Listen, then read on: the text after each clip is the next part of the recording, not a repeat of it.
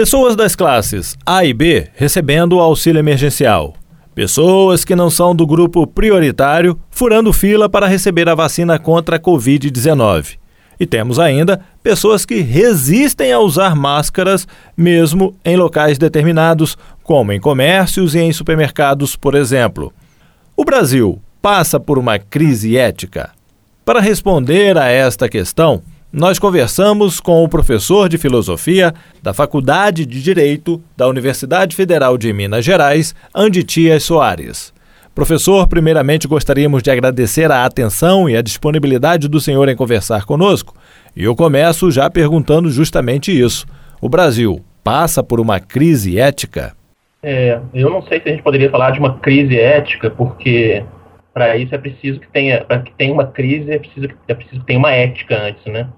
O Brasil ele foi constituído exatamente numa dimensão bem distante de ética. É, se a gente for pensar na origem da palavra, da experiência, né, a ética tem a ver com ethos, vem lá dos gregos.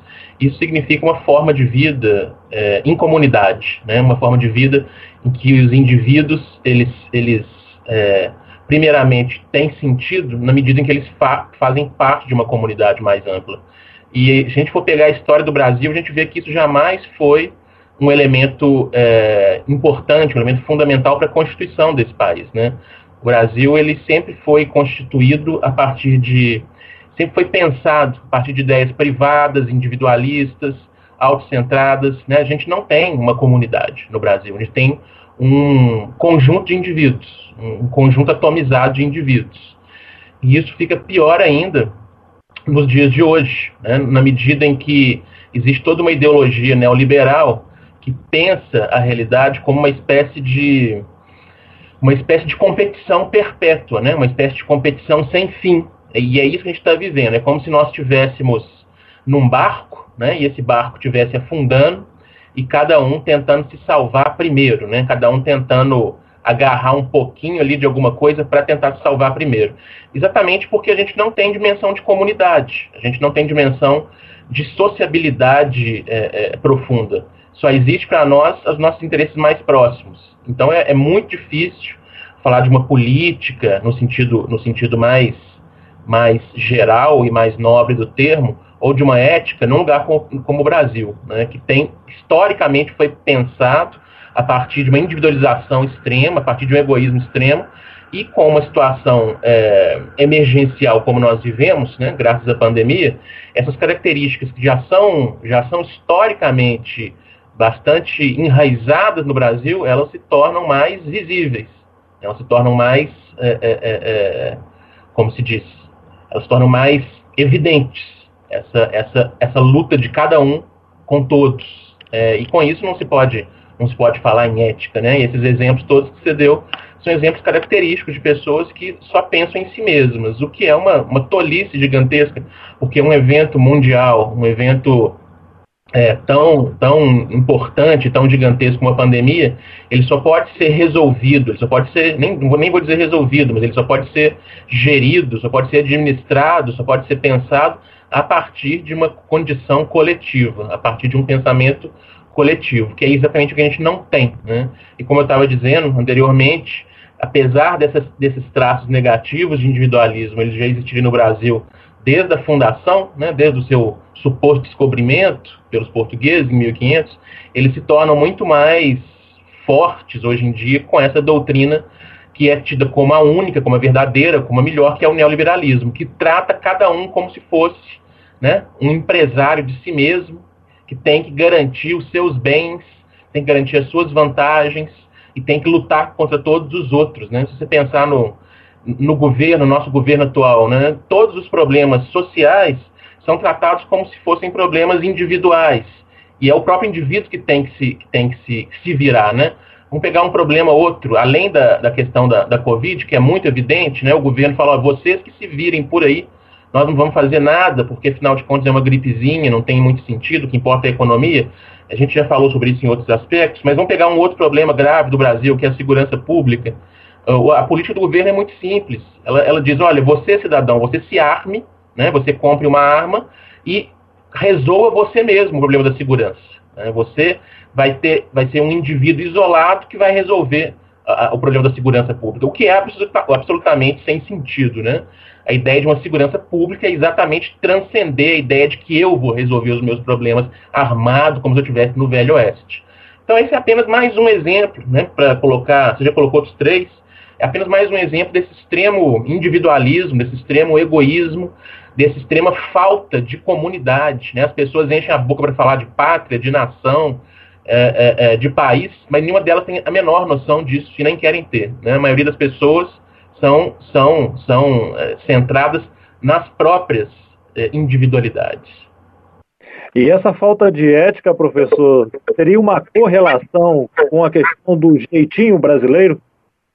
Sem dúvida nenhuma. É, inclusive, vários, vários antropólogos né, brasileiros, como Roberto da Mata, vários, vários, vários outros, não vou ficar citando nomes, mas já fizeram estudos aprofundados sobre essa característica tão, tão interessante do brasileiro, né, que a gente dá esse nome simpático, que é o jeitinho brasileiro, mas o, o ato em si não é nem um pouco simpático. É, vários antropólogos já fizeram esses estudos, e, e são estudos que, de, de, longo prazo, né, de longa duração, que, é, é, que analisam, como eu disse, desde o início do nosso país, né, com os portugueses, depois logo com, com a monarquia, depois com a república, essa ideia de que as regras não se aplicam a mim. Essa é a ideia do jeitinho brasileiro. O jeitinho brasileiro é a noção de que existem regras que se aplicam aos outros. Eu, como sou especial, eu, como sou diferente, eu, como não me encaixo nesses padrões, né, eu, eu vou resolver as minhas situações de outra forma. E o que, que é o jeitinho brasileiro, em última instância? É sempre tratar de forma privada problemas que são públicos. Né? Se eu tenho uma situação uh, para resolver, é, eu não vou, então, me submeter às normas legais, às normas de natureza pública que existem. Eu vou é, procurar um amigo, eu vou procurar um político, eu vou procurar é, alguém que tem algum contato extraoficial. É, o jeitinho brasileiro, ele é, talvez, a melhor, o melhor exemplo né, dessa, dessa, dessa ideia teórica que eu trouxe para você no início, que é a privatização pode parecer muito interessante, muito engraçado o jeitinho, mas ele é a, a prova de que o brasileiro não se submete a, é, a condições gerais, né? não se submete a regras abstratas pensadas para todos. Né?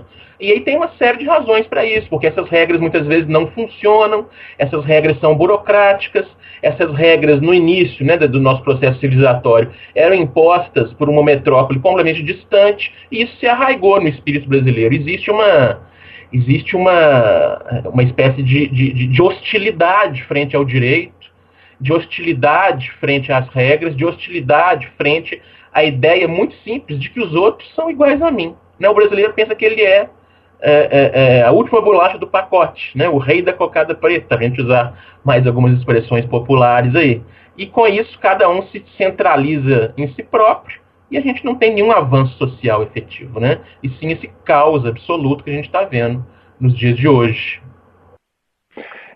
Agora, professor, a chanceler alemã Angela Merkel, ela chegou a dizer que a pandemia da Covid-19 é o maior desafio da humanidade desde a Segunda Guerra Mundial.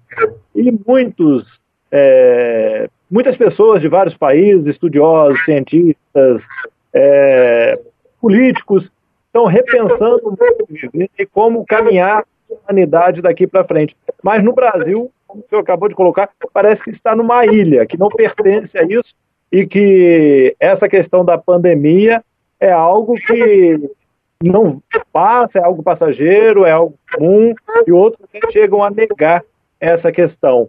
É, essa, isso está acentuando ainda mais, essa pandemia está acentuando ainda mais essa questão desse negacionismo brasileiro, de cada um viver na sua ilhazinha isolado aí, como o senhor acabou de colocar? É, sem dúvida. É, como, como eu tinha dito, essa característica já é digamos assim, entre aspas, normal para o brasileiro. A pandemia ela vem maximizar isso. É, não sei se é o maior desafio desde a Segunda Guerra, mas certamente é um grande desafio que nos leva, a, que deveria nos levar a repensar a realidade, né?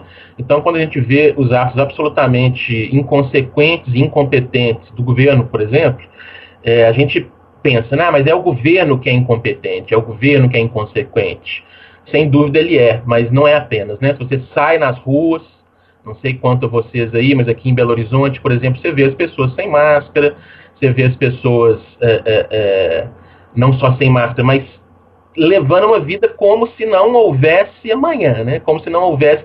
Você vê as praias lotadas, os bares lotados, as pessoas brigando para abrir o comércio quando a cidade fecha, por vezes, quando os níveis estão muito intensos de, de, de contaminação, né? De, de, disseminação da doença. Isso é, mostra. O Brasil é, é, é estudo recente, né? De, de, países no combate à pandemia, né? Esse estudo é, é, teve 98 países que foram analisados, né? o melhor que saiu foi a Nova, Nova Zelândia, se não me falha a memória, em primeiro lugar em termos de, de, de eficiência, o Brasil foi o último lugar, né? 98 até difícil falar esse número, 98 lugar, foi o último lugar. Então, é, a, questão não é só o governo, são as pessoas que concretizam os valores desse governo. Né? Esse governo não é um governo que, que, que tomou, digamos assim, é, o poder. Né? Ele foi eleito pela maioria dos brasileiros que pensam como ele.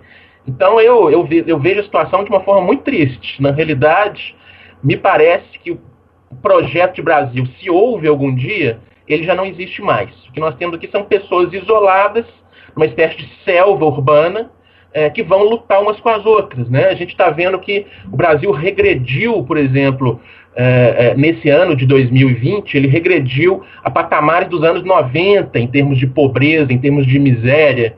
Se você vai ao supermercado, os preços de itens básicos de alimentação é, aumentam a cada dia, né? todos os custos básicos aumentam a cada dia. Eu vejo com muita clareza a decadência, o fim assim, da possibilidade de um, de um, de um Brasil mesmo. É, muito pode parecer muito pessimista, mas o que a gente está vendo é uma completa, uma completa, um completo abandono do país por parte do governo, uma individualização absoluta das pessoas, o, crescimento extremo da pobreza, né? E próximo passo para isso, a gente sabe, com o crescimento extremo da pobreza, a violência urbana cresce também, e com isso, medidas autoritárias, medidas é, é, é de segurança absolutamente é, é, ditatoriais podem, podem surgir, né, como desculpa para isso. É sempre esse ciclo, né? É um governo incompetente que empobrece a população, essa população, de alguma maneira, entra numa espiral de violência e esse governo cria formas é, é, militarizadas e formas autoritárias de conter essa violência que ele mesmo criou. Então, eu não tenho nenhuma mensagem positiva para vocês hoje, não. Me parece que a gente está vendo o final, o fim dessa, dessa dessa ideia um tanto quanto abstrata de Brasil. Ou seja, essa questão ética do brasileiro ainda está muito longe de fazer parte do seu cotidiano, o senhor acredita nisso? Sim, sim, sem dúvida nenhuma. É, é preciso toda uma um processo que a gente chama na filosofia de ressubjetivação, né? Que as pessoas elas passem a pensar a vida delas de forma mais ampla, que elas vejam o que está acontecendo ao lado delas, né? É, que elas é, é, é, com, comecem a pensar para além do próprio umbigo. E o, o, o que a pandemia poderia ter feito e fez em vários locais do mundo foi isso. Né? A vitória do, do, do, Biden nos Estados Unidos, você não tenha dúvida, ela foi, só foi possível graças à pandemia. Biden não é nenhum santo, evidentemente, mas comparado com Donald Trump, ele chega a parecer né, um santo. Donald Trump é um, um, um louco completo, um irresponsável, um, um canalha. É, mesmo os americanos, que são um povo muito parecido com o brasileiro nesse ponto, do individualismo extremo, perceberam é, a necessidade de fazer alguma coisa, porque senão eles iam se extinguir enquanto nação, né? E bem ou mal, né, elegeram um, um, um, um político, é, digamos, normal, não um sociopata como o Trump, e, enfim, estão tomando as medidas necessárias dentro da, da, das condições também muito particulares deles, né? Então, no, no, meu livro sobre a pandemia, que você já até me, me, entrevistou sobre ele e tal, eu falava, um livro escrito em março, março do ano passado, né? E lançado mais ou menos em abril, maio, eu falava que a pandemia abria duas possibilidades. É, ou nós nos, nos transformarmos, nós nos, nos, é é, é, é, nos doarmos uns aos outros, entendemos que a gente precisa lutar contra isso junto, e isso teria que mudar um monte de coisa, não só nossas, nossas ações na pandemia, ou então, um outro caminho seria é, é, é, é, o mergulho de uma vez por todas nesse individualismo. né, criar uma espécie de selva, criar uma espécie de, de guerra de todos contra todos. Eu via claramente no Brasil e no mundo essas duas possibilidades. E agora, quase um ano depois, né, já que eu escrevi o livro em março, nós estamos em fevereiro, março de 2020, fevereiro de 2021, eu vejo claramente que o Brasil optou pela segunda via. E é uma via absolutamente antiética. Sem dúvida, eh, a gente pode dizer que não há ética nesse país. Não há qualquer ética. Claro que há pessoas éticas, há instituições éticas, mas uma ética geral de comunidade, de coletividade, não há. E, infelizmente, das minhas previsões lá no livro, um ano atrás, as piores estão vindo a se concretizar no Brasil.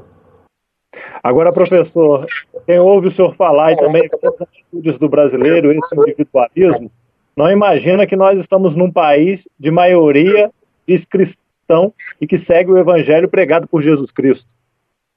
É, o que é um absurdo, né? Assim, pensar isso é, é a gente vê o absurdo da realidade. É, eu, eu não sou uma pessoa religiosa, mas é, conheço profundamente a história da, da, das religiões, especialmente a cristã. Eu não sou religioso, mas sou de cultura cristã, como todos nós, né, que nascemos no Brasil, nascemos no Ocidente, temos essa cultura cristã. E é, é evidente assim o sem sentido quando você lê os Evangelhos, por exemplo, né? Jesus Cristo falava, né? Que para julgar a primeira pedra quem não tem nenhum pecado, que defendeu os pobres, defendeu as prostitutas, defendeu os diferentes, né? Foi ter com os leprosos, que nunca foi é, é, é, é jantar na mesa dos poderosos, que preferia dividir peixes e, e pães, que dizia da lei do amor, o evangelho inteiro, né, os quatro evangelhos e todos os outros que não estão oficialmente na Bíblia, mas enfim, todas as histórias sobre a vida de Jesus mostram um sujeito revolucionário que lutou contra os poderes da sua época, né, sejam os fariseus, seja o, Império Romano, era um sujeito que estava do lado dos menores, dos ofendidos, dos humilhados, é, que, que, que não levantava a mão para ninguém, que não julgava ninguém. E a gente vê dos cristãos hoje em dia o contrário, né? É uma, é uma visão egoísta, uma visão preconceituosa, uma visão que limita as pessoas, uma visão que julga as pessoas, uma visão que mata as pessoas, né? É sempre bom lembrar que Jesus não matou ninguém, Jesus não fazia parte do exército, Jesus não é, era militarista, era um pacifista, ao contrário, né? Era um homem é, com valores completamente diferentes desses valores odiosos, desses valores é, é, é, de conflito, desses valores de, é, de submissão que nós vemos hoje na boca de muitos que se dizem cristãos, mas não são. Ok, professor. Mais uma vez, eu gostaria então de agradecer a atenção e a disponibilidade do senhor e desejar um bom trabalho aí. Para vocês também e nos cuidemos então, né? Cuidemos de nós e dos outros na medida que nós pudermos. Conversamos com o professor de filosofia da Faculdade de Direito da Universidade Federal de Minas Gerais, Anditias Soares. Jefferson Machado, da Rádio Difusora HD, para a Rede Diocesana de Rádio.